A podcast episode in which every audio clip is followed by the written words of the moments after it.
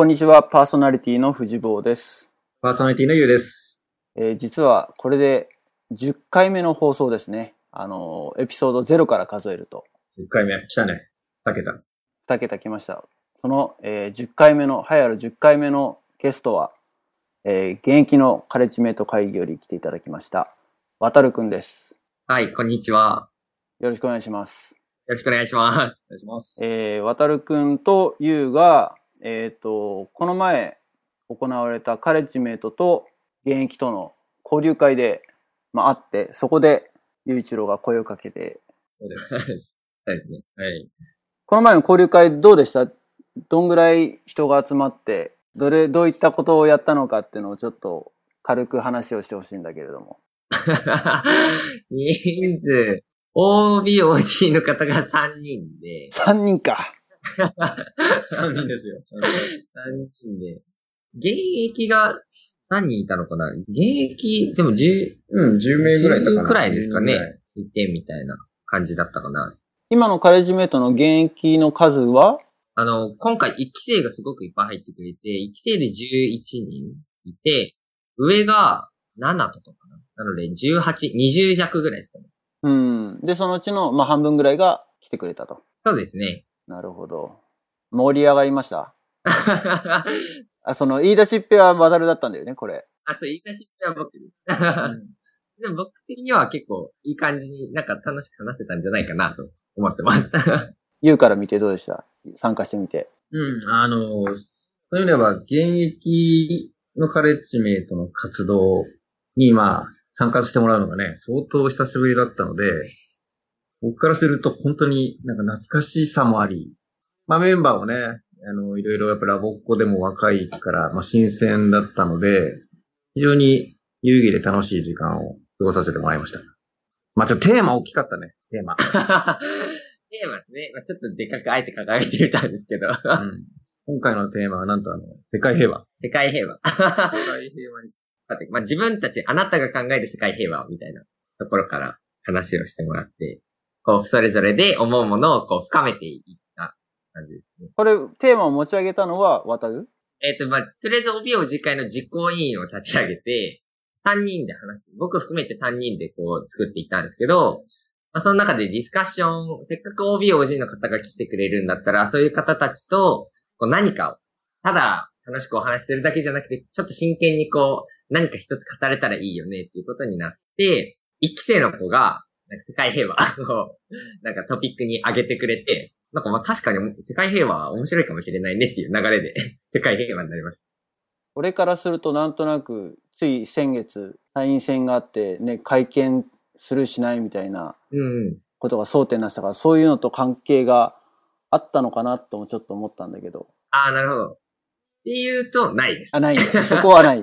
あんまり政治のと、政治的なとか外交的なところに踏み込んだ話ではなく、そうですね。もうちょっとまろやかな感じ。まあ、まろやかな。なんか、それぞれの価値観をこう深められたらいいなと思ってて、そのせっかく OB、OG の方が来てくれるんだったら、そのおカレッジメイトを卒業した後に、どういう働き方をして、まあどういう考えを持っているのかっていうのも知れたらいいし、うん。で、自分たちが今どういうことを考えているのかっていうのを改めてこう、OB の OG の方と話してこう、再発見してできたらいいよねっていうことで、なんかちょっとあえて大きめのトピックを持ってきて、そこでこれからの社会どうしていきたいかなみたいな。自分はどういう風な社会で生きていきたいのかみたいなところにちょっとこう、触れられればいいなと思って持ってきましたね。なるほど。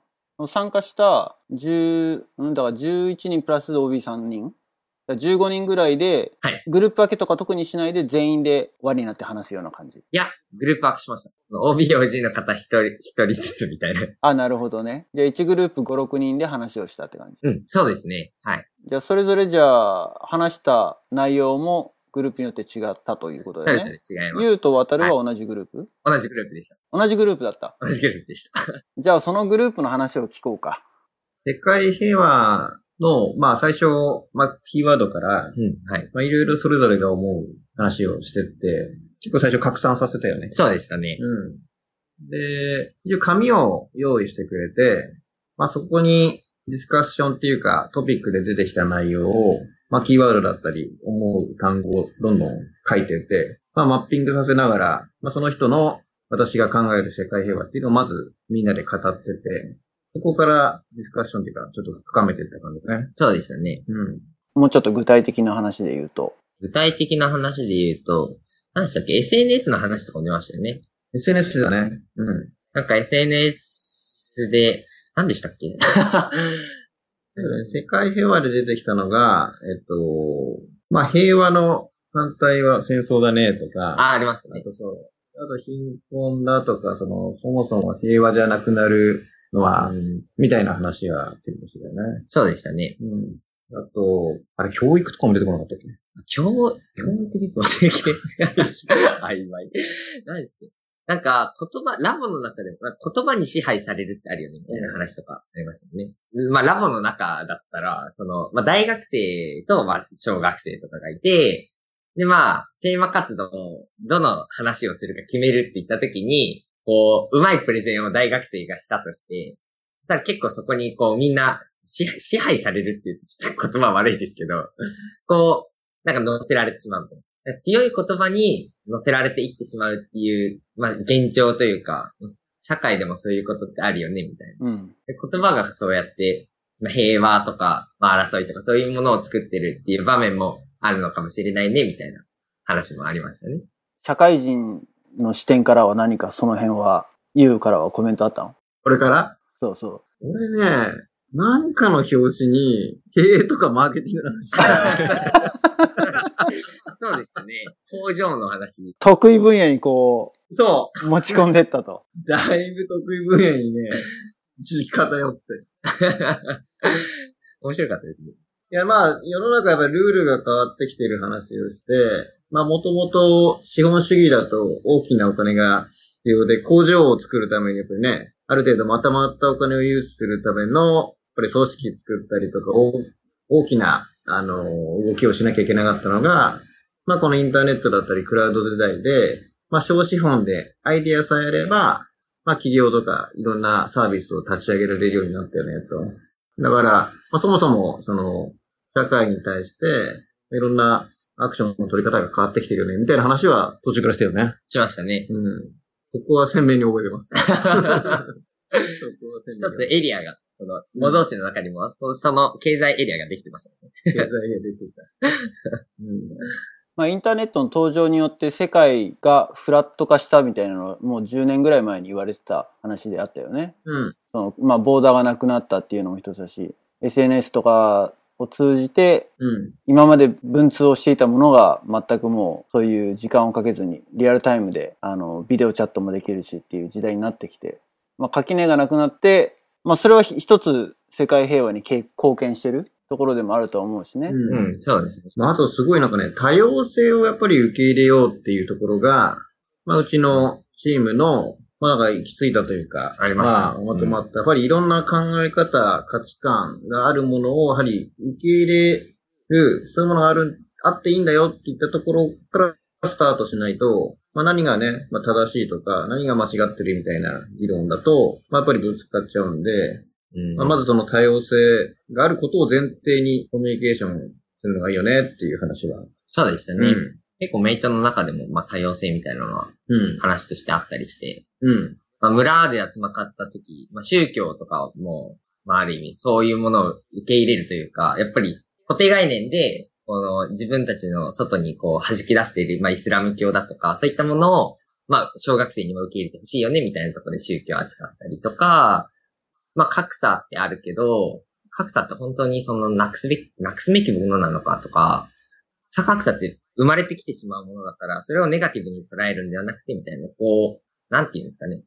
心を広く持つとか言ったら、なんか言葉がでかいんです。なんか言葉がでかい。寛容になるってことそうですね。寛容になるってすごい、メイトの中でも結構出てくるワードというか、なんか考え方としてはありましたね。実際ちなみにさ、大学生の視点でさ、はい。今まあ、格差社会、格差が広がってるなんていうふうに世の中で言われてるけど、その実感ある？格差が広がっている。自分の生活の中で格差を、はい。他人と比べて格差を感じることがあるかってこと？どうなんだろう格差ってなんかいろいろあると思うんですけど、でもな、なんだろうな。かん、考え学、学識ではないですけど、なんか、なんとなく、こう、社会の流れのままに、まあ、就活してることは別にあれ普通なんですけど、就活、就活もうしなきゃいけないからするっていうのと、いや、こういう、これこれこういう考えがあって就活をするみたいな人と、なんか、そういう格差、なんていうんですかね。生生きる質の格差というか、な、なんだろあれだね、多分、目的意識がはっきりしている層と、まあ、せずに、う。うんまあ、就職を手段としてうん捉えてる層が結構二分してるってこなんかそんな風な格差っていうかわかんない。そこはだから二二極化はしてるけど、格差っていうとちょっとまた違うかね。そうですよね。世の中で言われてる格差っていうのは多分だから貧困みたいなさ、そうですよね。その貧富の差だったりとか、うん。あるいはまあ学歴だったりとかも一つなのかもしれないし、それによってだから社会的な扱い、扱われ方が違うっていうような差が生まれるのを多分問題として、社会問題として訴えてるのはそういう格差だと思うんだけどね。そうですよね。普通格差そうですよね。でも、うーん、え、でも実感としてはそれほどでもすごく感じはしないですね。うん。でも比較的同じような人たちが集まってるからっていうのもあるのかもしれないしそ、れは間違いないですね。まあラボっ子ってやっぱりまあお金があるからラボ できるわけで。例えばね、だから、ここ、アメリカの話をすると、格差はすごく感じることはやっぱあって、っていうのはやっぱり多様性があるからなんだけれども、一つは人種による格差ああ。要するに人種によって働き口が全然もう変わってきちゃうわけよ。うーん。カリフォルニアとかだったらば、例えばララティーノっていうか、メキシコ系の人たち、ラテン系の人たちっていうのはやっぱり肉体労働とかそっちの方にうん。うん。の仕事しかないんだよね。実際じゃ例えば、うちの会社、IT の会社にエンジニアでラティーノいるかというとゼロなわけよ。まあ、結果的なのかもしれないけれど。ゼロなんだ。ゼロだよ。うーん。そうなんですね。うんエンジニア今だ、まあ、それも結構偏ってるけどね、ここシリコンバレーは特に。あほとんどだからインド人、中国人が、ほぼ7割を占めてるかな。7割？うん。で、残りがだからアメリカ人とか他の国の、いろんな国の人たち。うーん。意外に世界の人口比率と、そうだね。そうそうそうそう。世界の人口比率と比例してる感じはあるけど、でもそれもやっぱり職種によって違う。であともう一つ格差を、格差って言っていいのかわかんないけど、日本だと考えられないけど、公立の学校うんのランク付けがあるの。スコアがあるのよ。スコアっていうのがもう、あの、ネット上でも見れるし、うんうんと、学校区っていうのがあるのね、学区ね。はいはい。例えば、何何々市に住んでたら何々市立のなんとか小学校に行く行くわけじゃん。ああ、はい。なんとか区立のなんとか小学校。公立だよ。だけどその学校ごとで偏差値的なものがあるわけよ。公立の小学校でランキング？ランキング、うん、偏差値っていうと別に入学試験があるわけじゃないんだけどね。でそうするとだからスコアが10段階で評価があって、10に近いところっていうのはやっぱりお金持ってる家だが多かったり、そういうエリアっていうのは治安がいいわけ。うん。ア。ああ、なるほど。で、逆にスコアが3とか4とかになってくるところだと、あの、治安も悪くなるし、住んでる人たちもだからそんなにお金を持ってる人たちじゃなかったりするわけよ。うん。なるほど。そうするとだから、家賃とかがそれによって左右されるのね。あだから学校区のいいところってのは家賃が上がる。だけど住んでる人たちがそういう、なんていうの？ハイソサエティな人たちが多かったりするから治安もそんなに悪くない。あ。ああ、なるほど。治安が良くなる。なだから、まあそれも相乗効果なんだろうけどね。スパイラルで。そうそうそうそう。で、逆にマイナスの方もマイナスの方で同じようにことが起きてて、例えばだから、学校区が悪いところに住んでて、うちなんかその例なんだけど、もともと今住んでるところに引っ越す前は学校区のそのスコアが4とかだったのね。で、うちの子供が、あの、キンダーに入るから、キンダーガーデンに入るからって言って、そうすると、もう入る前に引っ越してなきゃいけないわけよ。入る1年前には、あの、その市に住んでるっていう証明ができなきゃいけないから、なるほど。そのために 引っ越したわけよ。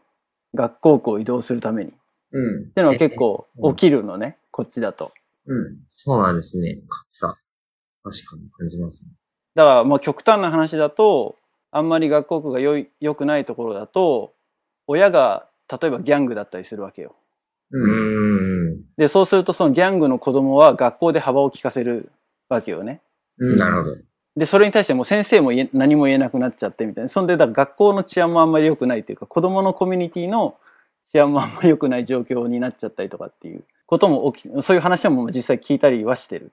ああ、そうなんですね。それでランクが下がっていったりする。うん、まあまあまあ、まあ、もう下がっ、そんなにね、激変はしないんだけれども、結構だから同じ、例えばシリコンバレーの界隈でやっても治安がいい場所悪いところってあるんだけど、あのー学校区っていうのを見てみるともうそれと全く同じリンクしてる状態。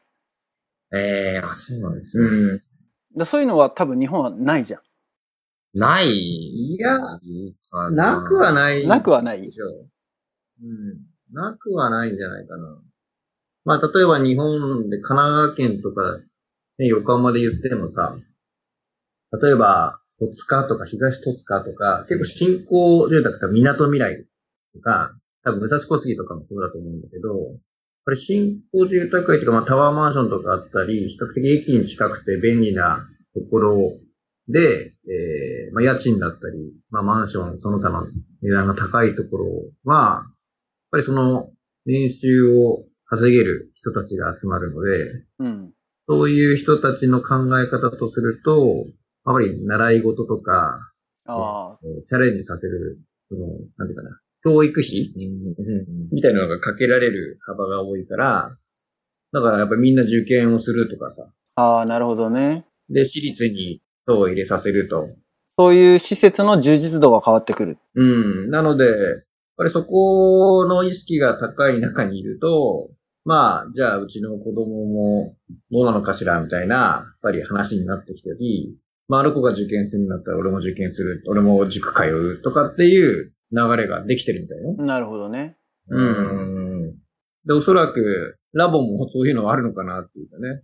地域によって非常に、やっぱりそういう、まあ、これからどういうものが必要になってくるだろうかって考えて情報を集めて、で、自分で見て、よし、これをやらせてあげよう子供にって考えるラボっ子の親とかは、かなりやはりそういうアンテナ張っていろんなものを見て、あ、やっぱりラボがいいんだわって言って入らせてる。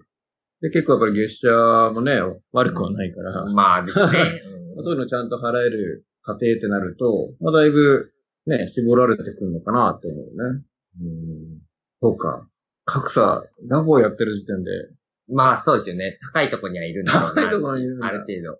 それはでも感じますよね。うん。海外意識がある人って、やっぱりそれなりにそういう知見があるというか、うんお金もないとやっぱりそういうのって手に入れられないし、情報は。うん。だから大学とかで、やっぱり中高、国際交流いろいろできる学校にいたんですけど、うん大学に入ってからは本当に国際交流ゼロみたいなうん。うん。状況になって、でも他の、やっぱり、まあ、青学とかわかんないですけど、こう、いわいわゆるいい大学の人はやっぱり留学に多く行ってたりとか、ICU の子とかはやっぱりうん。英語で授業受けるとか、大学、どこの大学行くかとかでもやっぱりこう、格差っていう、格差なんですかね。でも、うんうん、でもあるような気がしますね。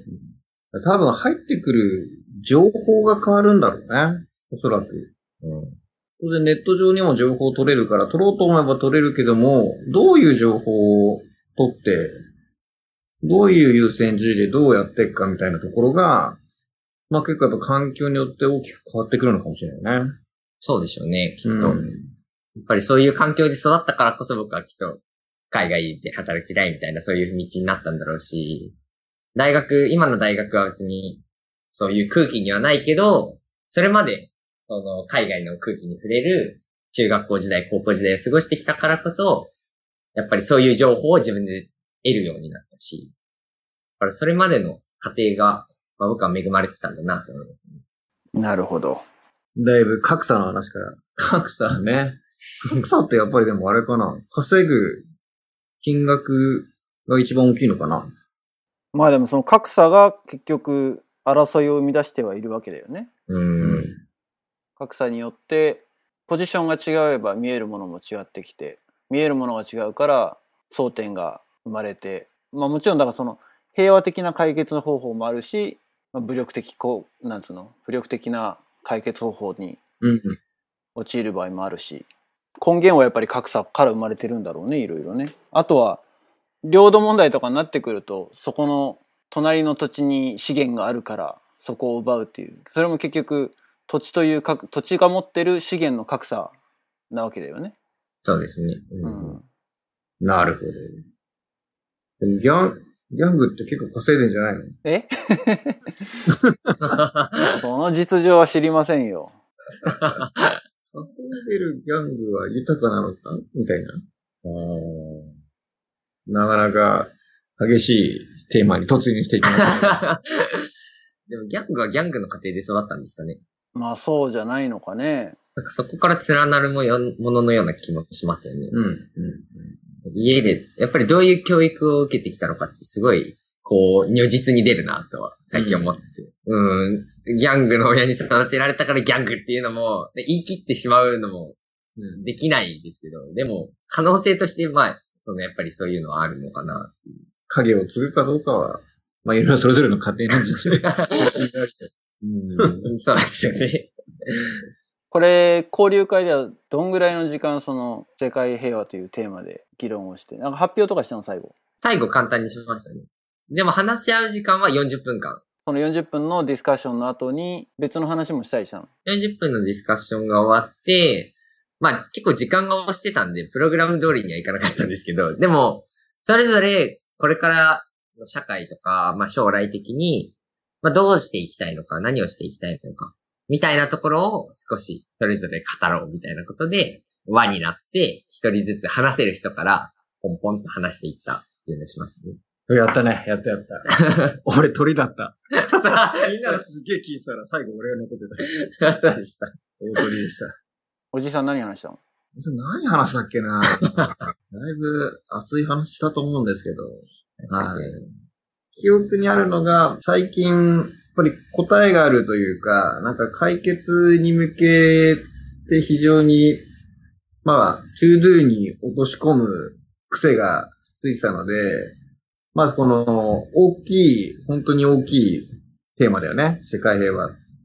だそういうところをピュアに、シンプルにその価値観をベースに話し合っていくっていうのは、本当になんか、久しぶりだったので、本当に懐かしかったなっていうのと、あと、会を通して全体の感想は、10代が結構多くて、うん。打ち上げでアルコールがなかったと。ああ。そうでしたね。斬新でしたね。交流会っていうともう、ね、酒飲むイメージで、だったんだけど。言う的にはその方が良かったんじゃないの？いや、俺そうだね。うん。の飲んだら寝ちゃうから。飲みませんでした。おかげで。そうでしたね。飲みませんでした。うん、いや、ピザ買ってきて、審査にね、そうでしたね。うどん温めてくれたり、餃子温めてくれたり、うん。お菓子つまんで、ジュースでした。なるほど。ちなみに OB3 人はどういう、ゆうと、あと2人はどういう、ね、年齢層だったの？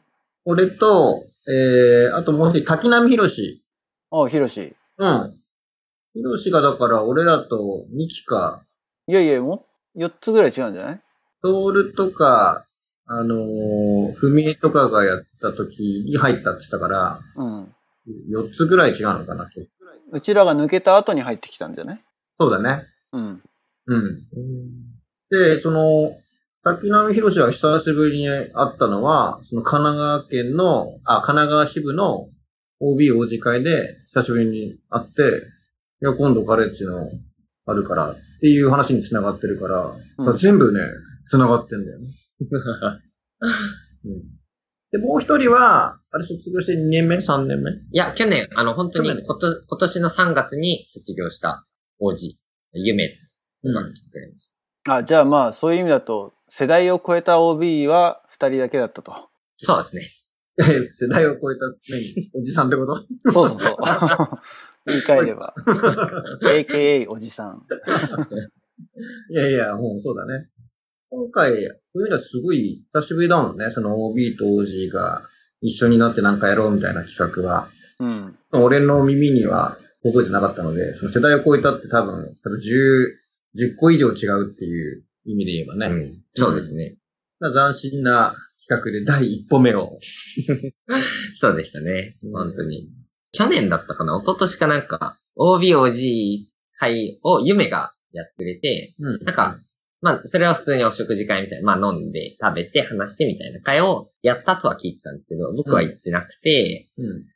それででも今回、メイト、カレッジメイトとして僕、本当に半期しかいられないので、この8月からアメリカに行ってしまうので、一番肝心な国際交流村とか国際交流調査隊って言ったそのカレッジメイトのメインイベントに何も参加できないっていう状況の中で、自分は何が残せるのかなって思った時に、今の1期生、たくさん入ってくれた1期生だとか、まあ今いる2期生だとか、そういったこれからイベントを作っていく子たちのモチベーションを上げるというか、うん。このこれからメイトでどういうことをしていきたいのかとか、今の自分が何を考えているのかっていうのを、まあ、ここで深掘りをして、その国際交流村とかに向かっていってくれたらいいなと思って企画をしました。僕の送別会とかではなく。いい先輩だ。いいよ、俺、送別会と思ったからね、最初ね。PKO かと思ってね。行くのか。いやいやいや、行き先が違うね。違いますよね。それはちょっと番外編で詳しく聞こう。アメリカに何をしに行くの意外とでもじゃああれだね、こうもうポッドキャストで話を出したのが、まああとまたまた直前だったっていうのもあるけれど、今回はでも Facebook でそれなりに拡散はしてたわけじゃん。拡散はしてた。うん。うん。で、いろんな人の目には触れてたけど、うんまあ、ゆうは豆だとして、実際に来てくれたのはヒロシ一人だけだったっていうのはちそうなんですよね。ちょっともうちょっと来てほしかったね。OB。本当にそうですね。世代を超えた OB には来てほしかったところですね。まあでも大体こういうのは、初回はみんな様子見るんですよ。ああ、なるほどね。そうなんですよ。なので、まあ、どれだけ楽しかったかっていうのを伝えられるかっていう。それは、あれ？俺にかかってる？そうだね。いや、てか、メイトでも流さないとですね。そうですよ。そうですね、本当しまった、油断してた。完全に油断してました。もっとちょっとアピールしよう。そうですよね。OB 次会の Facebook の中で写真完結してますもんね、今。そうだ。そうだ。そうだ。広めないと。ただ OBOG 会も、あれ、グループ、Facebook でグループを作ったけど、100人超えてるからね。そうなんだよね。うん。で、ほら、ポストすると、あの、グループの中で何人見たっていうのが出るじゃない？seen by なんちゃら people で出るじゃない？何人から見ましたっていうのが。うん。だから目には増えてるなっていうのはわかるんだけどね。うん。まあでも予定が合わないから、で、まあノーレスポンスっていう人も多いだろうし、ノーリアクションっていう人も多いだろうし。うん。まあまあ次、国際交流村の後とかそんぐらいなのかな？ひょっとしたら。そうですね。きっと、これから忙しくなるので。うん。8月はね、今まさに国際交流参加者がアメリカとか当たってる時期ですからね。うん。そうですね。うんう今あれだって確か、あのー、なんか手伝う、行ったり、カレッジリーダーうんそうそう、カレッジリーダー。あれそれはカレッジスタッフかもそうスタッフのリーダー1ヶ月やつ、行くやつ。ん。あ、そうです、そうです。それと、あと、なんかほら、ホテルで引率するやつなんだっけ？ああ、お手伝い。あれ、あれは引率者なんか引率者なんか手伝い、お手伝いですあれ事務局の財団のか。財団の方の手伝いだよね。あれはね、なんかバイト制になったらしいよ。あ、そうなんだ。あれ、もともとバイトだっけ？まあ、バイトとはっきりは言ってなかったけど、まあまあ、今もはっきりは言ってないですけど、ね。いやいやまた闇に。はっきりは言ってなかったけど、でも基本的にはカレッジメイトがやってたよね。そうだよね。うん。で、自分が事前活動で一緒に活動してきたラボっ子たちの送り出しと迎え入れ？迎え入れっての？お迎え？ができるのがまたね、嬉しいってのもあったじゃない。でも、事前活動をやってるのは、カレッジリーダ支部ですね。支部でやってるんだって。カレッジメイトじゃなくて、支部の活動だ。え、カレッジリーダーがやってるんじゃないの？で、カレあ、ッジリーダーは言ってるかもしれない。リーダーは言ってるけど、カレッジメイトがそこに直接行くってことはないんだよね。ないですね。ああ、うん。まあ、なのでだから、最近のカレッジメイト活動と、俺らがやってた頃の違いの一個はそこら辺だよね。ああ。え、今もホテル浦島なの？え、どうなんだろいや、ホテル浦島ではないね。う。ないんだ。行ったことないですよね、僕。浦島だよねって振った時の反応が薄かったから。だからでもあの中にも行ったことある子、ほとんどいないんですよ。あの、一期生、一期生ばっかりだったので。なので、半分以上、まあ、6割を占めてた一期生は、ほんとこの間、ほら、あの、大学生になりましたっていうそうだから、うん。カレッジの活動に聞かれても、まだ体験してないんだよね。そうなんですよね。オリエンテーションあって前期がまあ夏前に終わったぐらいなんで、そうです、本当に。2ヶ月ぐらいちょっとやったかやってないかぐらいなので、本当にあの中に経験者は僕ともう一人、夏っていう2期生の2人しかいなかったですね、経験者。経験者でカレッジリーダー経験者？いや、カレッジリーダーじゃなくて、カレッジメイトとしての活動をしてきた。あとは全員期生だったので。ああ、なるほど。嬉しい。そういう意味では、渡る会でした。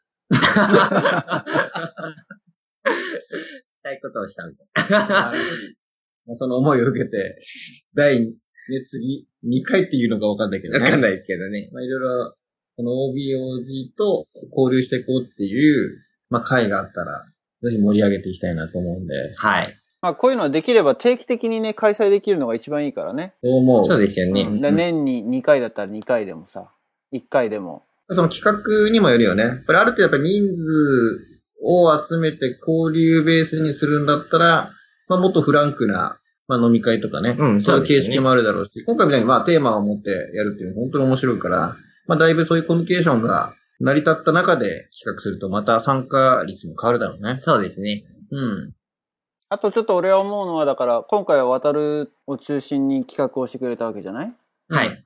でも、まあ OBOG 側からすると、まあ OBOG との交流会にそんなにパワーを現役が、なんていうの企画に割かなくてもいいかなとも思うところがあって、なるほど。だったらむしろ OB に企画やらしちゃったらみたいな。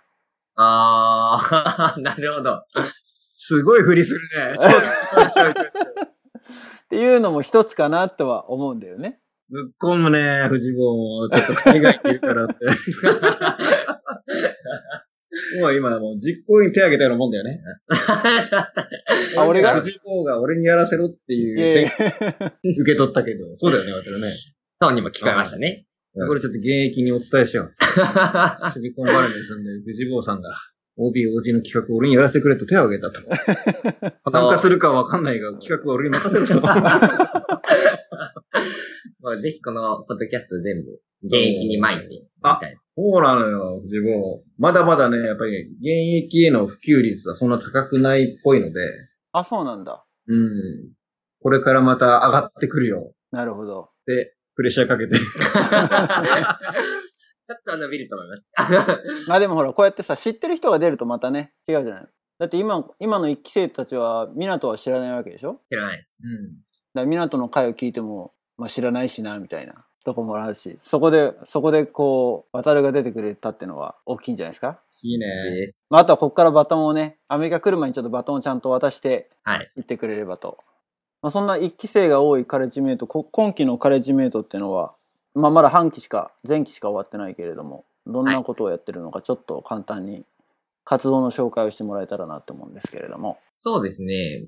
まあ、まず新刊で、まあ、一期生をいっぱい集めて、いっぱい集めてというか、まあ、カレッジメイトの紹介をするにあたって、まあ、どういう風に打ち出していこうかみたいなことを考えたときに、まあ、僕東京支部なんですけど、東京支部のその新入生歓迎会があって、まあ、その場で、あの、宗教企画を、カレ、えっ、と、国際交流村で僕は担当してたので、その宗教企画を、その新刊に来てくれた大学生向けにやって、それで来てくれた子も、その、カレッジメイト内の新刊に来てくれた子もいて、うん。それでカレッジメイト内では、勉強会っていうのを毎、毎回の会議で今はしていて、うん。カレッジメイト一人一人が持ってる興味を、そのカレッジメイト内で発信するっていう、うん。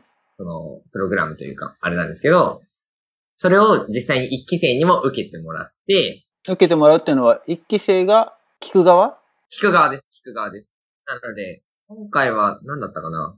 なんか和食についての勉強会をしてくれた子がいたり、で、それを一期生が聞いて、えー、こういうことを、和食って意外と知らないなとか、そういうのを、まあ、気づいてもらうみたいなことをして、まあ、もっといろいろ知識欲というかを刺激して、カレッジメイトでいっぱいこういうこと勉強できたりできるよみたいなうん。アピールをして、それで11名入ってくれて、なるほど。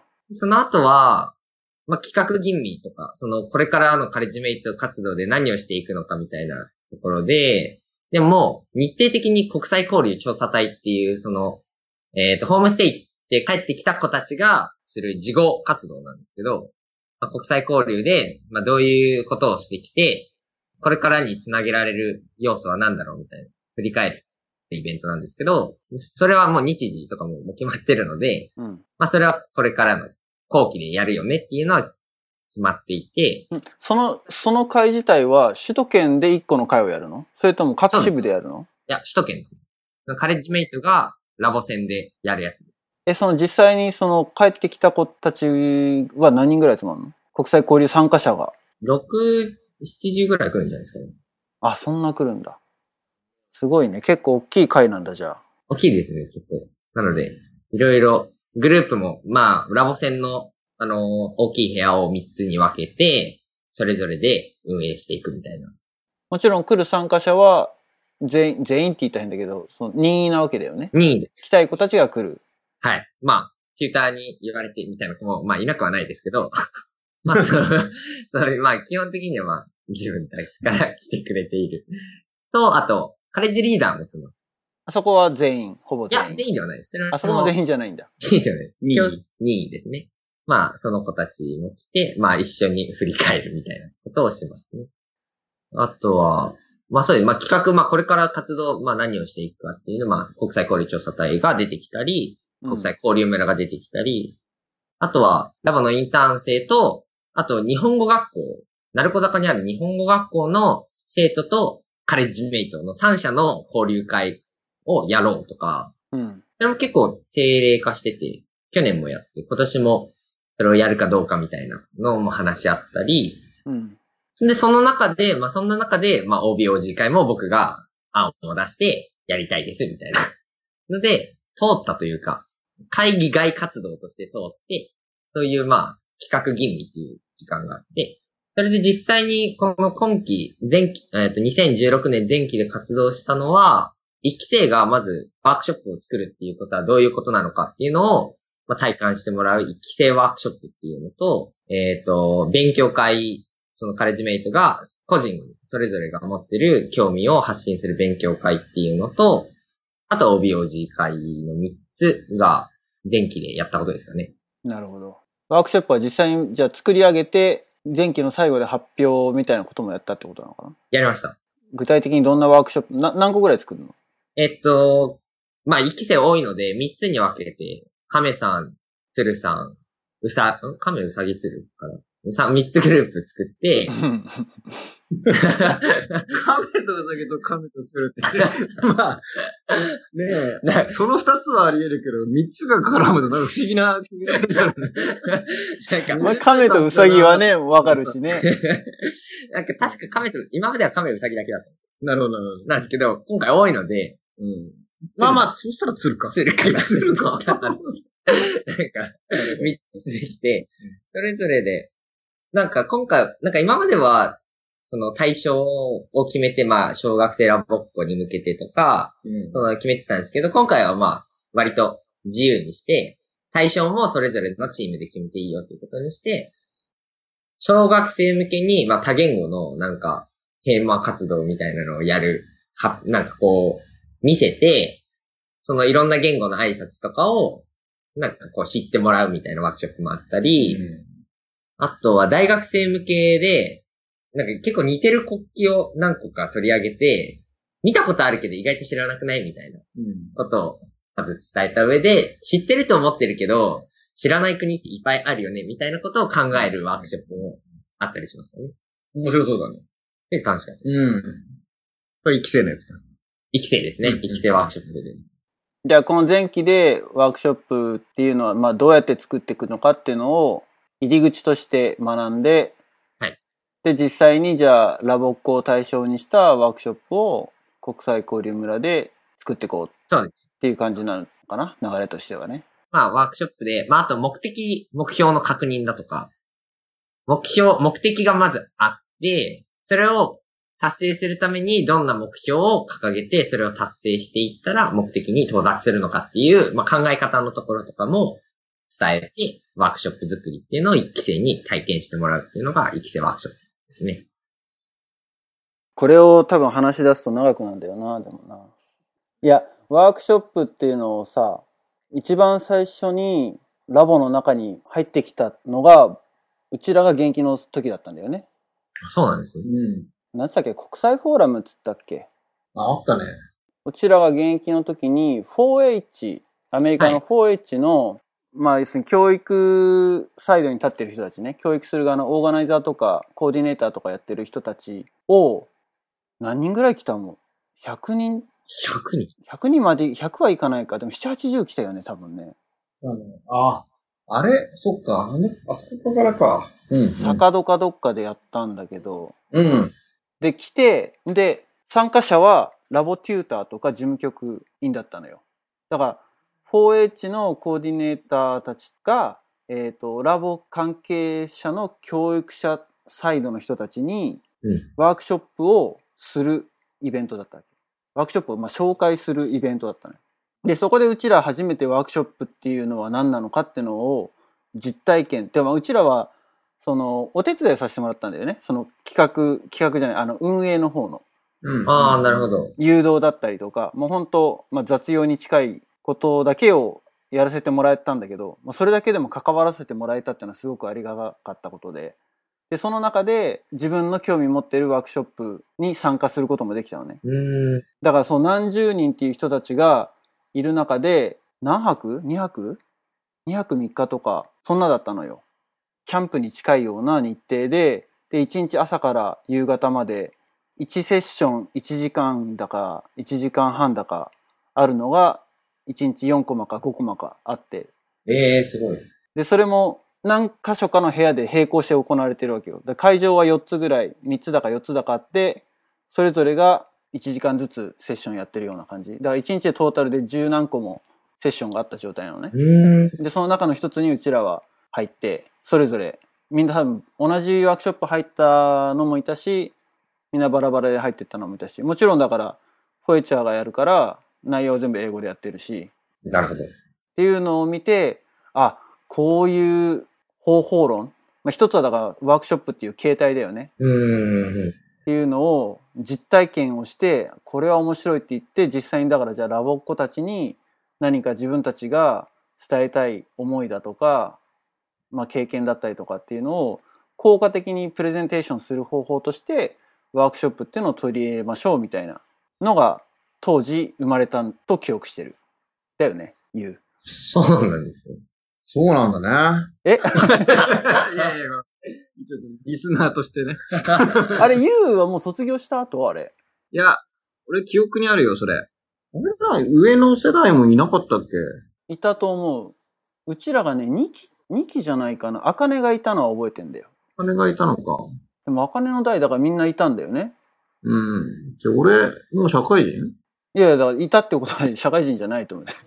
3期とかじゃないかな。うーん。いや、記憶がある、あの、坂戸の方、なんだっけ？あの、なんとかフォーラムじゃないけど、泊まるところだよね、合宿場。そうそうそう、合宿場みたいなところでやったのを覚えてて、そうそう、そこでだからもう、ね、具体的にどんなワークショップだったかっていうのは、もう本当かすかな記憶しかないけれども、うん。でもその時のインパクトはすごいなんかあったね。そう、だからワークショップブームに湧いたよね。湧いたよね。ああ、そうなの。湧いた、これは。まあ要するに体験型だよね、その講義形式っていうよりも、じゃあいろいろこういうのって応用できるねって言って、手法としてはすごい当時面白いねってなって。ええ今までやってきたそのラボっ子、例えば事前活動とか。にしても、まあキャンプとかにしても、やってたのはどっちかっていうと一方的なプレゼンテーションなわけよね。うん。発表会行ったんだよね。発表会みたいな感じで、いいしだからある程度オーディエンスになるラボっ子たちの反応を予測した上で企画をしているところがあったけど、ワークショップの場合は基本的に参加者とインタラクティブにやっていくから、うん。ぶっちゃけそのどういう方向に進むかっていうのは参加者によって変わるわけじゃない。そうですね。で、それを強引にな自分たちの思い通りの方向にファシリテートするっていうのはやり方としては間違ってるから、そのうん。着地点にわざと到達させるために誘導、変に誘導しちゃうっていうのは良くないことだからさ。そうですね。あくまで参加者の発言とかを尊重した上で、まあ、それぞれの結論を導き出しましょうみたいな。うん。だこっちから別に答えを用意してるわけじゃなくって、答えは自分、あの参加者自身が自分たちで発言しながら見つけていくっていうスタイルだったのよね。だそれはすごくあの新鮮で、ラボが、ラボがっていうかカレッジメイトでやってる活動のフィールドにはすごくマッチするんじゃないかなっていうふうに当時すごく思ったね。ああ、そうだったんですね。なんかもう今はワークショップ当たり前すぎて、うん。もうラボの活動でも当たり前で、普通に自主活動もそうだし、多分、事前活動とかもワークショップ的なんじゃないですかね。だそれがだから名前だけ残ってるのか、それとも、ほら実際にうちらは体験をしたところからスタートしてるけど、そういう場ってのは他にあんのかなのはちょっと思ったのね。そういうチャンスって今もあんのかなっていうか。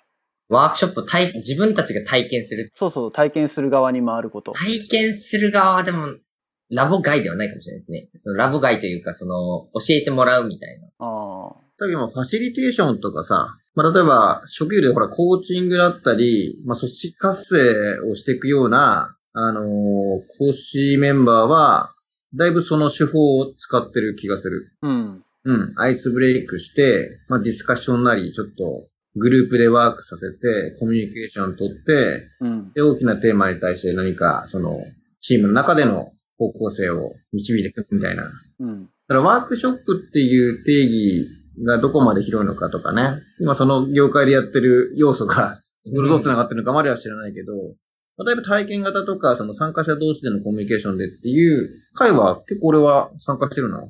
うん。なんか、馬場ちゃんがなんかやってた活動でそういうのあったよね、そういえばね。お邪魔させてもらったので、なんかあったな。うん。なんとかいろいろあるよね。なんだっけ。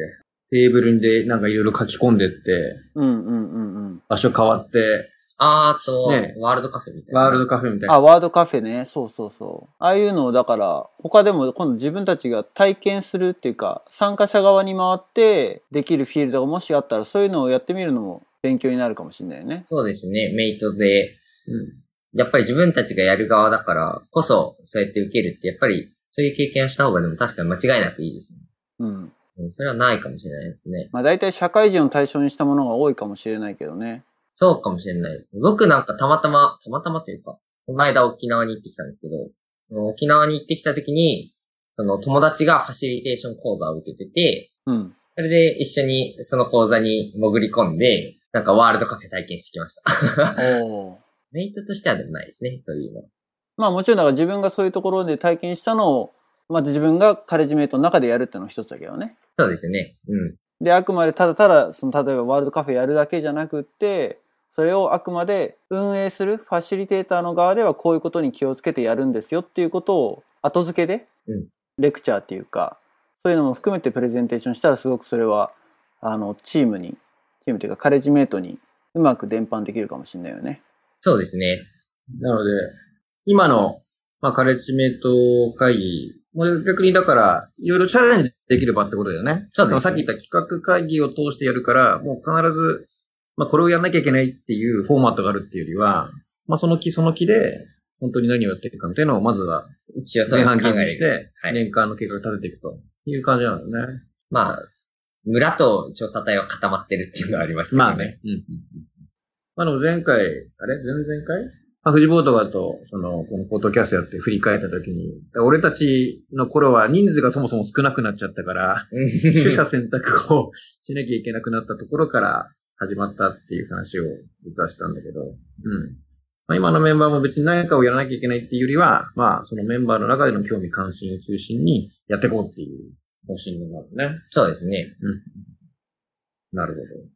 えー現役カレッジメイトの活動についていろいろ話してもらいました。渡るくんありがとうございました。引き続き番外編の方でも渡るくんにはゲストで出ていただこうと思いますけれども、えーひとまず本編の方は、えーこれにて。今日話した内容については、ショーノットの方に、えートピックを書いておきます。Twitter の方もホームページの方にアカウントがあるので、えーフォローお願いします。えー質問、感想などありましたらメンションで Twitter の方に送ってください。ということで、第10回目のポッドキャストは、記念すべき。記念すべき10回目のポッドキャストは、渡るくんのゲストの回でした。今日はどうもありがとうございました。ありがとうございました。ありがとうございました。